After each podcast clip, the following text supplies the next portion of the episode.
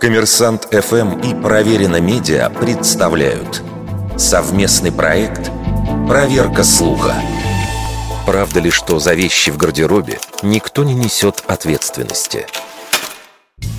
На постсоветском пространстве нередко можно встретить таблички с информацией о том, что администрация учреждения не отвечает за оставленные в гардеробе вещи. Имеет ли такое заявление юридическое обоснование?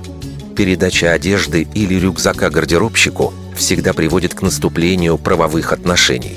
Они описаны в Гражданском кодексе в главе «Хранение».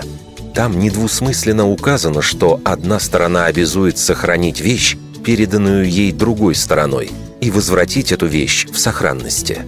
За утрату, недостачу или повреждение сданных вещей хранитель несет ответственность.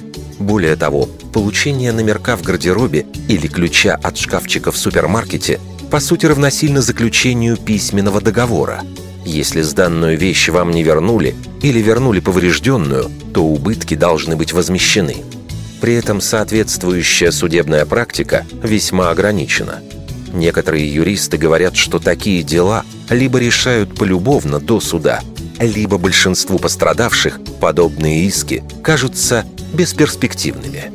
Впрочем, несколько лет назад в Петербурге судья удовлетворил иск женщины, у которой в частной клинике украли шубу. Решению не помешало даже отсутствие у пострадавшей номерка.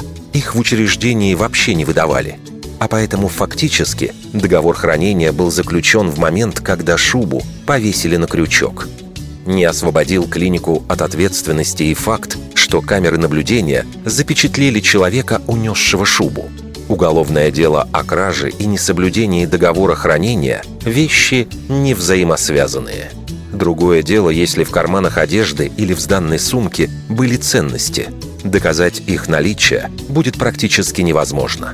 Опись имущества в гардеробе никто не составляет. Вердикт. Это неправда.